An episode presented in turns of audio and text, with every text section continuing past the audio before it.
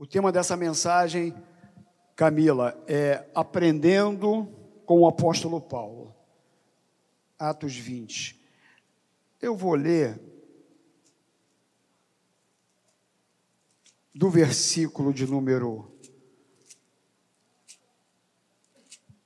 7 até o versículo 11. Tá bom? Diz assim: No primeiro dia da semana, estando nós reunidos com o fim de partir o pão, Paulo, que devia seguir viagem no dia imediato, exortava-os e prolongou o discurso até meia-noite.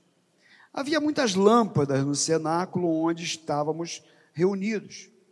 Um jovem chamado Eutico, que estava sentado numa janela, adormecendo profundamente durante o prolongado discurso de Paulo, vencido pelo sono, caiu do terceiro andar abaixo e foi levantado morto. Descendo, porém, Paulo inclinou-se sobre ele e, abraçando-o, disse: Não vos perturbeis, que a vida nele está. Subindo de novo, partiu o pão e comeu, e ainda lhes falou longamente ao romper da alva. E assim partiu. Então conduziram vivo o rapaz e sentiram-se grandemente confortados. Senhor, muito obrigado por tua palavra.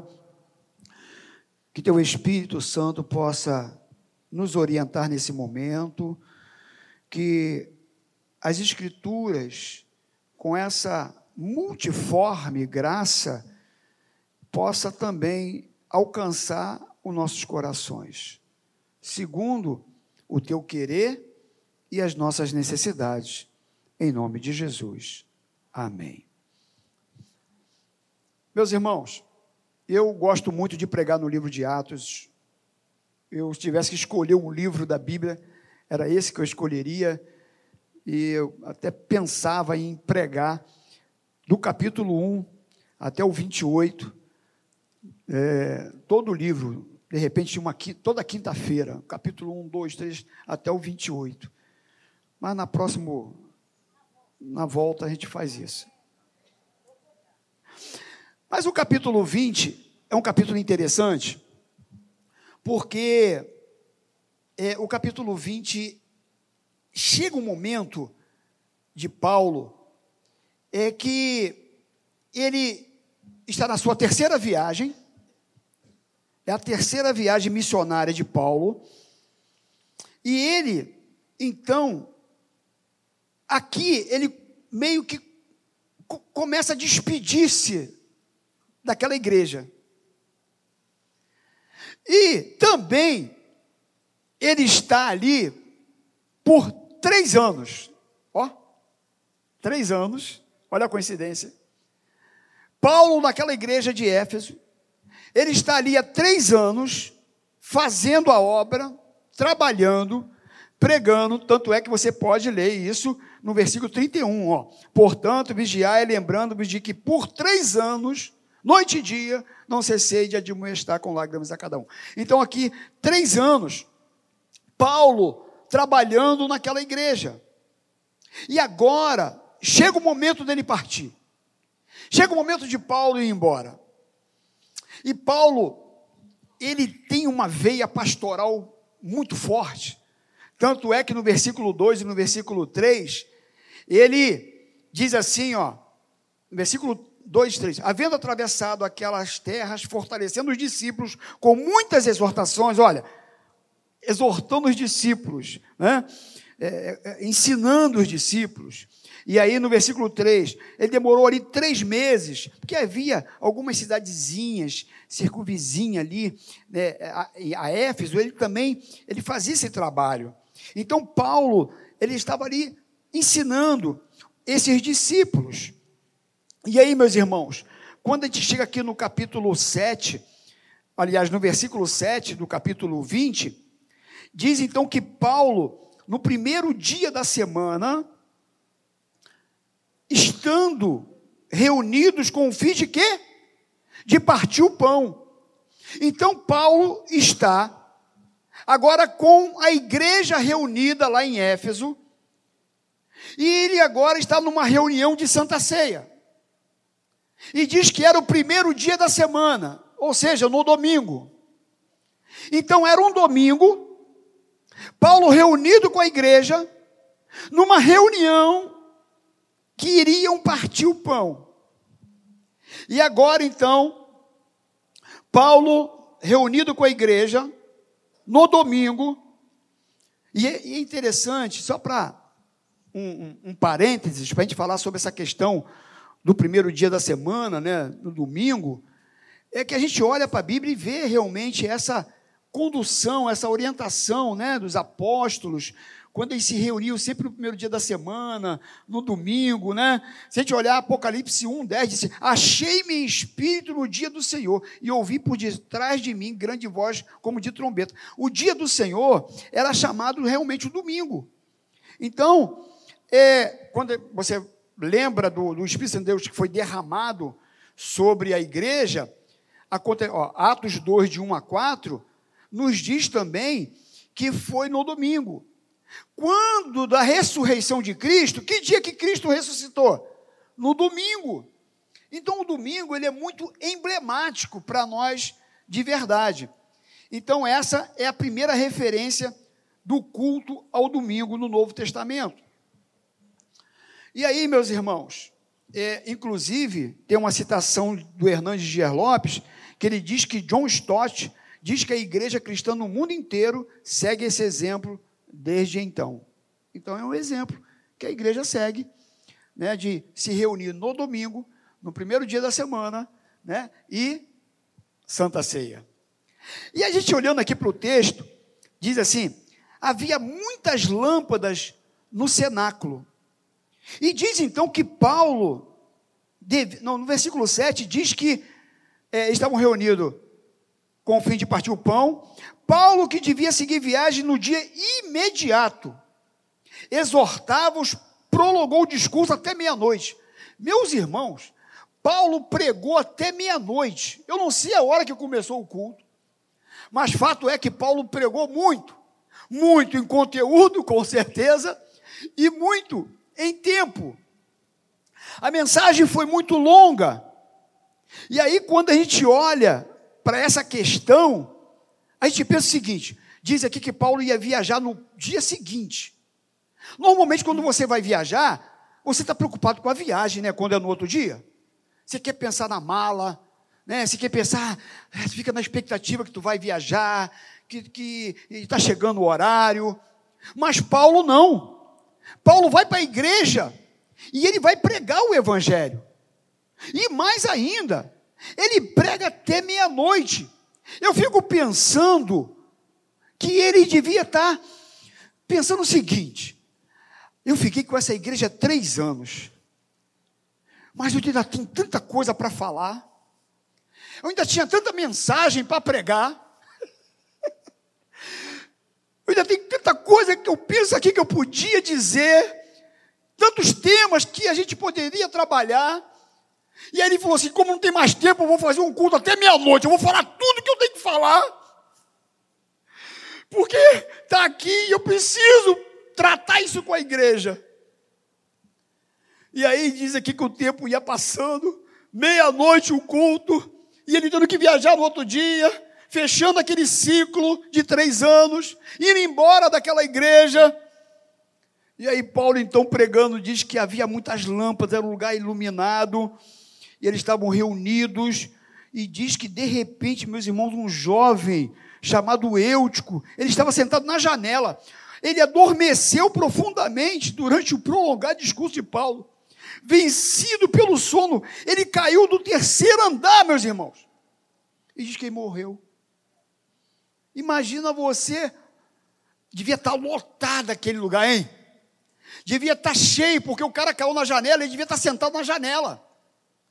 Eu acho, eu presumo que ele estava sentado na janela, porque não tinha mais lugar. Devia estar lotado para ouvir Paulo pregar, meus irmãos. E agora diz que aquele menino adormece, Paulo pregando, pregando, pregando. Chega uma hora que ele, ele dá uma cochilada e ele cai da janela. Aí muitos até tratam desse tema para associar o sono dele como muitos dentro da igreja, que às vezes estão dormindo dentro da igreja. Né? E realmente sentar na janela é um perigo, porque você fica vendo as coisas que passam lá na rua, né? passa um carro, né? passa um, né? uma pessoa, chama atenção, e de repente a janela te distrai realmente. E tem pessoas que estão assim dentro da igreja, né? Estão meio que sentados na janela. Estão aqui dentro, mas estão distraídos com as coisas lá fora. E é um perigo. Quando você se distrai com as coisas lá fora, você pode cair e você pode morrer. Às vezes não fisicamente, eu estou dizendo aqui espiritualmente. Então, aquele moço estava sentado na janela. E aquele moço agora cai da janela. E ele morre. Mas também eu não estou achando muito ruim de tudo esse moço cair da janela. Assim, não cair da janela, achei ruim. Mas dele estar tá na janela, porque e está lá até meia-noite, mesmo que ele tenha cochilado, porque isso mostra que, de alguma maneira, ele queria estar dentro da igreja. Podia estar cansado do trabalho, né? estudou, chegou exausto, mas queria estar na igreja. E aí dorme, aí cochila, entendeu? Acontece. Então ele cochilou, ele caiu, ele morreu. E aí, meus irmãos, diz aqui o texto que ele cai do terceiro andar, e no versículo 10, descendo, porém, Paulo inclinou-se sobre ele e, abraçando-o, disse: Não vos perturbeis, que a vida nele está. Paulo para o culto e desce rapidamente com os irmãos correndo para ir lá dar assistência ao menino que caiu do terceiro andar. E aí então diz que Paulo se aproxima dele e Paulo então ora por ele e aquele menino volta à vida. Um milagre aconteceu naquela igreja, naquele domingo de ceia.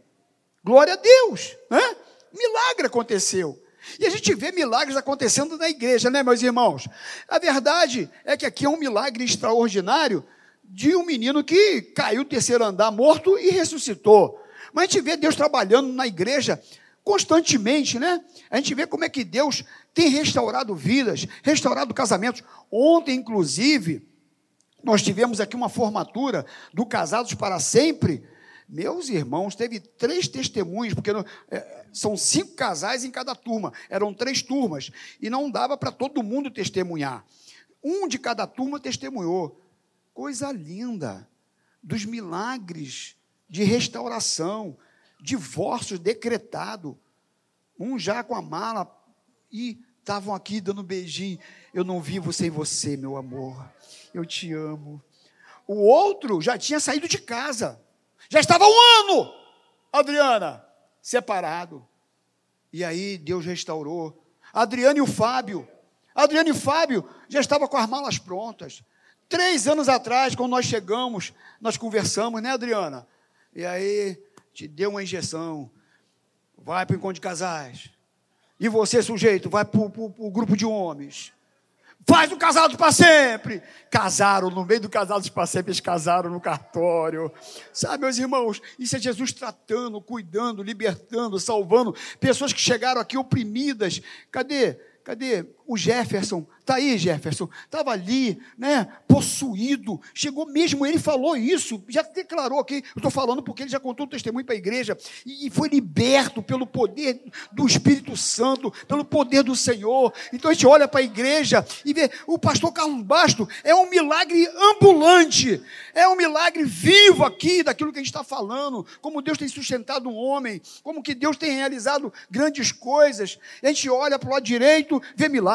A gente olha para o lado esquerdo e vê milagre. A gente olha para frente, vê milagre. Então Deus tem feito milagres no nosso meio. E aqui não foi diferente. O menino caiu morto e Paulo desce agora. Ele ora por aquele menino. E agora a vida volta. E aí, meus irmãos, a gente vê tanta gente fazendo propaganda de milagres, né? Como se isso fosse espetáculo, e não é. Tudo isso que eu falei aqui é para a glória de Jesus.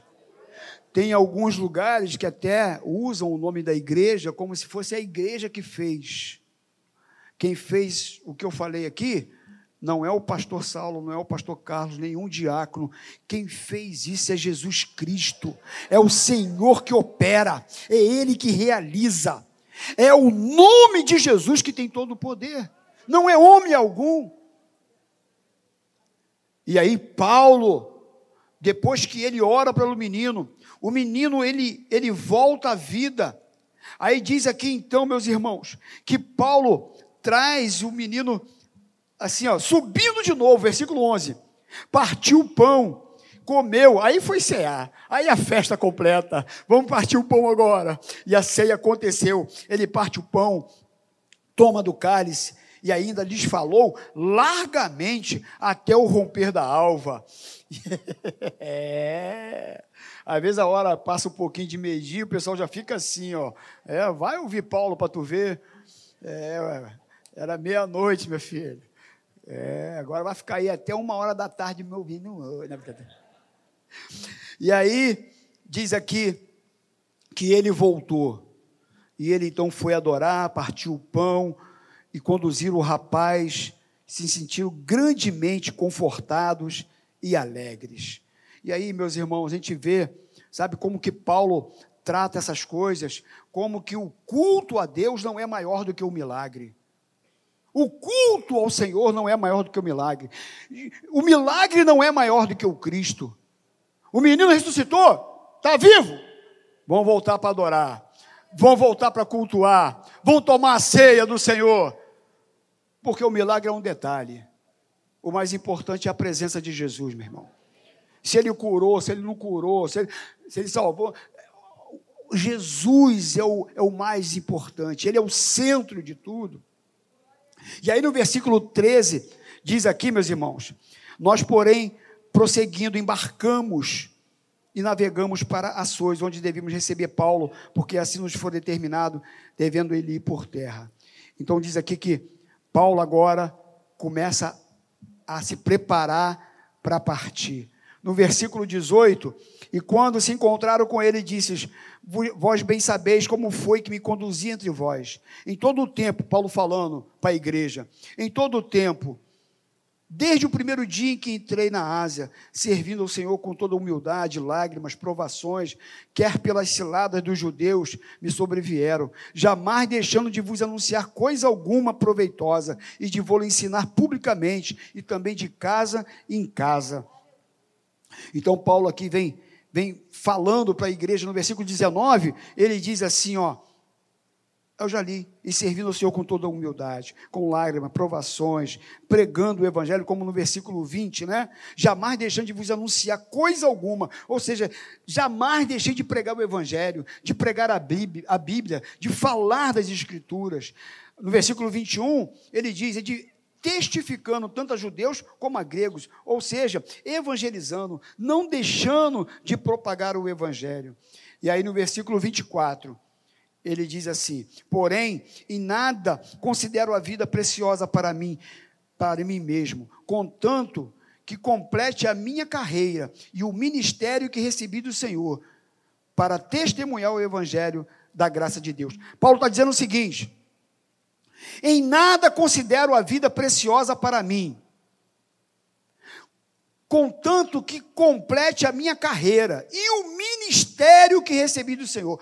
Paulo está dizendo o seguinte, meus irmãos, nada importa para mim, nada é maior para mim do que o chamado que Deus tem para minha vida, da responsabilidade do chamado que Ele tem para mim.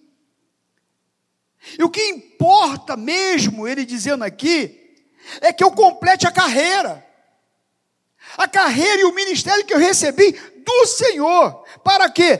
Testemunhar o evangelho da graça. Como que dizendo Cris, o ministério é maior mesmo do que as minhas vontades. O ministério é maior do que a minha vida. É claro que a minha vida com Deus está acima de tudo. O que eu quero dizer é que hoje eu, pastor Carlos, você que entregou a vida para Jesus, a sua vida já não te pertence mais. A sua vida é dele. E se ele me levar para Jardim Primavera, eu vou. Se ele me levar para Irajá, eu vou. Se ele me levar para onde? Para Rio das Ostras, eu vou. Eu vou. É ele. que dirige a minha vida, é Ele que me conduz, é Ele que me orienta. É o que Paulo está falando. Eu fiquei aqui três anos, mas agora Deus está me levando em outra direção, é um outro caminho. Mas eu não vou abrir mão do ministério que Ele me deu, do chamado que Ele me deu.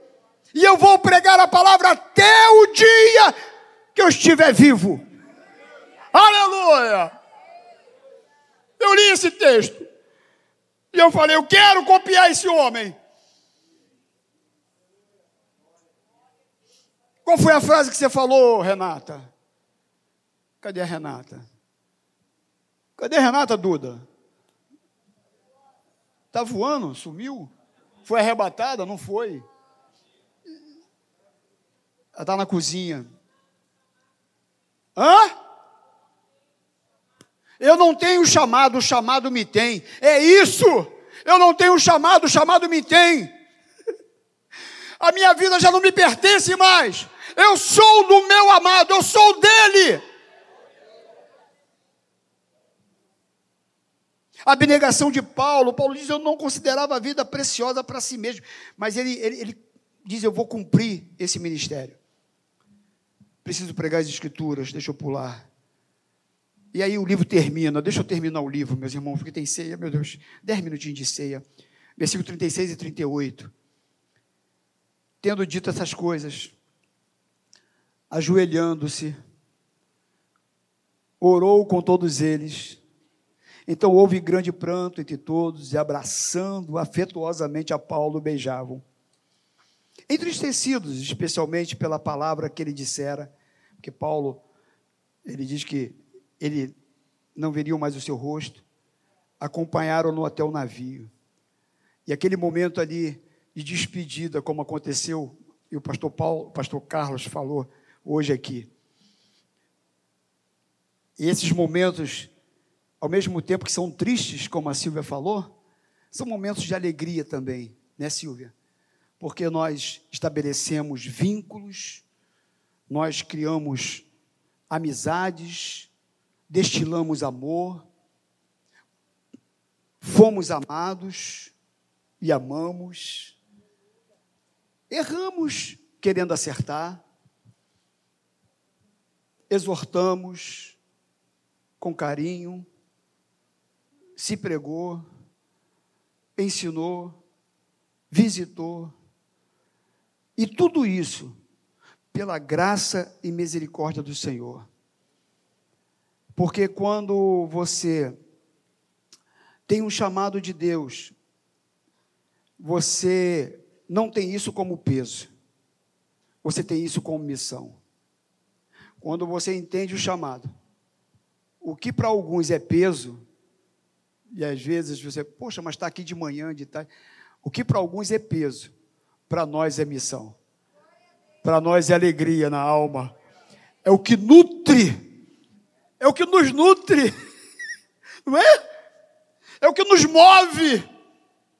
É o que nos faz continuar caminhando. Sabendo que há um, um serviço a ser cumprido. Um ministério a, a ser executado. E isso eu estou falando não é aqui do pastor Saulo, pastor Carlos e cada um de vocês, cada liderança que estava aqui, cada diácono, a gente vê, sabe, esse amor pela obra, essa dedicação. E muitos às vezes não compreendem, muitos lá fora não entendem. Só entende quem foi chamado por ele, quem foi separado por ele. Que prazer é poder servir a igreja do Senhor Jesus. Que Deus nos ajude a continuar nessa caminhada.